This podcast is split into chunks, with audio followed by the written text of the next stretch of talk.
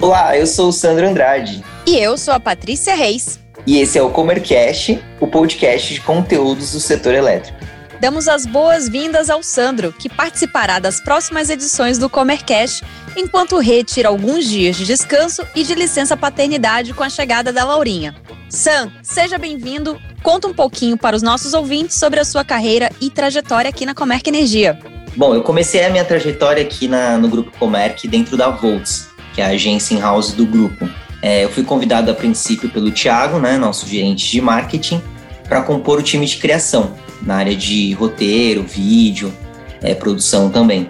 É, eu sou formado em rádio e TV, com algumas especializações em cinema, roteiro, direção e publicidade. E eu estou no mercado audiovisual desde 2011. E é isso aí, espero acrescentar muito e aprender muito com vocês nesse tempo. Vamos juntos! Bom, vamos começar o episódio de hoje.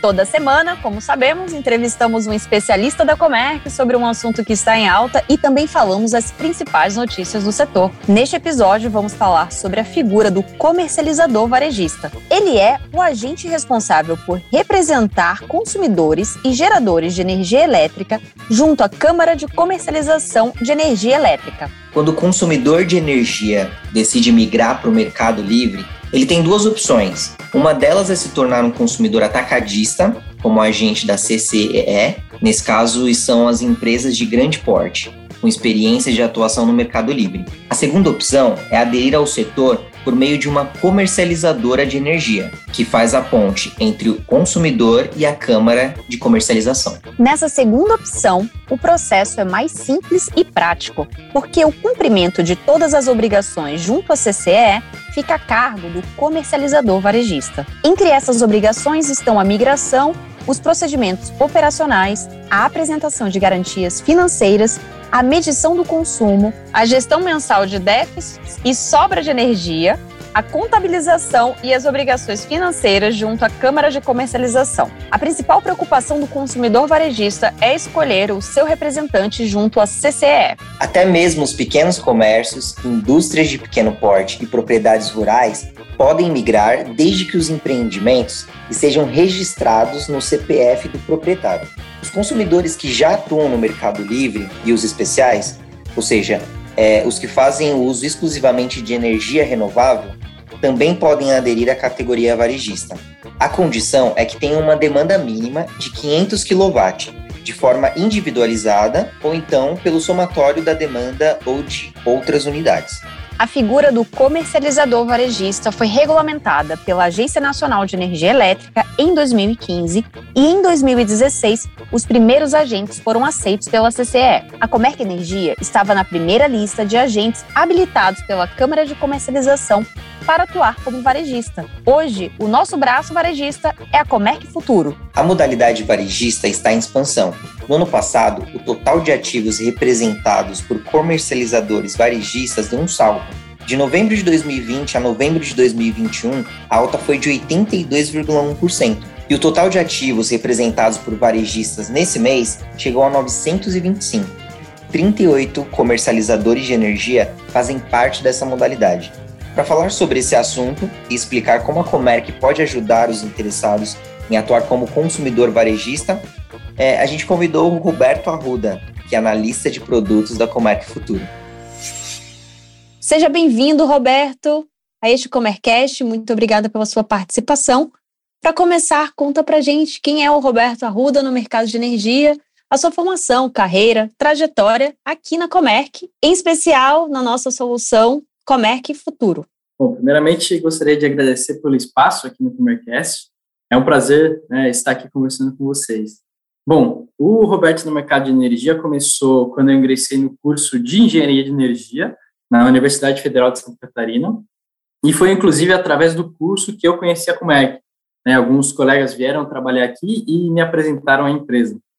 Bom, a minha trajetória profissional iniciou ainda na graduação, né, atuando na empresa júnior do curso e também né, em projetos de pesquisa de biogás. E no estágio final, né, eu ingressei numa multinacional atuando na gestão de projetos de, de hidro e turbogeradores. Uh, a minha entrada no Grupo Comec né, aconteceu em 2020, né, na área de novos negócios da Comec, Comec Gestão, né, atuando na prospecção de novos clientes. Né, e mais recentemente passei a integrar uh, o time aqui da Comec Futuro, né, o time de produtos. Bacana, Roberto. Bom, vamos lá, vamos começar o tema de hoje. Com a evolução do projeto de abertura do mercado livre no Brasil em vista e o papel fundamental da comercializadora varejista nesse processo, poderia nos esclarecer quais são as funções do comercializador varejista? E aproveitando, você pode nos contar mais detalhes sobre a comercializadora varejista do Grupo Comerc, que é a Comerc Futuro? Gostei da pergunta, Paty. Uh, bom, a função do comercializador varejista é ser o agente transformador, né? é responsável é, por representar os consumidores de energia junto à CCE, né, a Câmara de Comercialização de Energia Elétrica, é, principalmente né, facilitando a ampliação e a abertura do mercado livre de energia. Aqui, Paty, vale até a gente fazer uma recapitulação da história do mercado livre. Né? As primeiras migrações né, ocorreram lá no início dos anos 2000, onde os requisitos né, possibilitavam apenas a migração de grandes consumidores. Né? Ah, com, os, com, o passar dos anos, né, o requisito foi diminuindo, surgiu também aí a figura do consumidor especial, né, que possibilitou ainda mais uh, empresas a migrarem, né? Então, representando o que é hoje, né, 35% de toda a carga do país, né, e falando especificamente do setor industrial, né, hoje 85% do consumo industrial, de fato, uh, já está dentro do mercado livre, né. Uh, com a expansão do mercado livre, né, é possível que a liberdade de escolha de quem será seu fornecedor uh, de energia chegue né, até nossas casas. Assim como, por exemplo, né, já ocorre uh, na Austrália, no Japão, alguns países da Europa, uh, como a Alemanha, e também até em alguns estados dos Estados Unidos. Para isso acontecer, né, veja que o perfil de consumo desses consumidores é diferente, né? assim como as necessidades deles também são diferentes. Para isso que a figura do comercializador varejista, né, como um agregador de cargas, né, é fundamental nesse processo. Nesse modelo de imigração, é até importante a gente destacar novamente que empresas que possuem né, suas contas de energia uh, uh, em CNPJ, como, é, como exemplo, né, indústrias e comércios, quanto empresas que possuem suas contas em CPF, como fazendas, elas podem aderir a esse mercado fazendo a migração. Tá? A Comec Futuro, né, então, é a comercializadora varejista do Grupo Comec. Né, ela foi fundada em 2016 e trouxe 20 anos né, de expertise da, em gestão e atendimento do Grupo Comec como um todo. É, hoje, então, a gente faz parte de uma das plataformas de soluções né, em energia, eh, sendo uma das maiores geradoras de energia renovável do país, né, principalmente né, em usinas solares e eólicas. Aqui na Comerc Futuro, a gente oferece soluções que proporcionam redução de custos com simplicidade, segurança e sustentabilidade. Além disso, os produtos é, eliminam né, as atividades operacionais, né, que são muito comuns na modalidade do atacado. Tá? E a gente faz isso através né, de contratos mais flexíveis, né, um atendimento próximo. Né, então, o cliente ele tem economia, sem burocracia e com as informações né, disponíveis, inclusive, é, em um aplicativo de celular. Excelente, Roberto. Bom, então vamos ajudar aí o pessoal a escolher um bom produto da Comerc Futuro para a empresa deles? Conta pra gente como os diferentes perfis de consumidores, diferentes soluções se fazem necessárias. Quais são os produtos que nós oferecemos? Temos o economia garantida, economia variável e os personalizados. Como é possível identificar a melhor solução para quem nos ouve? Certo, Paty. A decisão por cada tipo de solução depende muito do perfil do cliente. Então, quão confortável ele fica com cada um dos produtos que oferecemos, né? Então, até como você comentou, nossos produtos vão de uma economia né, garantida, uma economia fixa, uma economia uh, que pode variar, né, e, e os produtos personalizados. Uh, deixa eu detalhar um pouco mais aqui para você o que, que seria, né, para você e para os ouvintes, o que, que seriam cada um dos produtos. Tá? A economia garantida, o cliente ele tem né, a opção de escolher uma redução de custos pelos próximos anos com relação ao custo que ele teria no mercado cativo. Tá? Ou seja, ele tem um percentual de economia fixado, né, que pode chegar em até 30%. Tá? O produto de economia variável, o cliente, nesse caso, ele vai fazer uma contratação de energia fixando né, o preço, né, o valor da energia que ele vai pagar em reais por megawatt-hora. Né. Isso, uh, uh, ele vai ter uma maior previsibilidade em relação ao custo de energia no futuro. Então, a economia dele vai ser variável em relação às tarifas no mercado cativo e às bandeiras tarifárias que vão sendo aplicadas.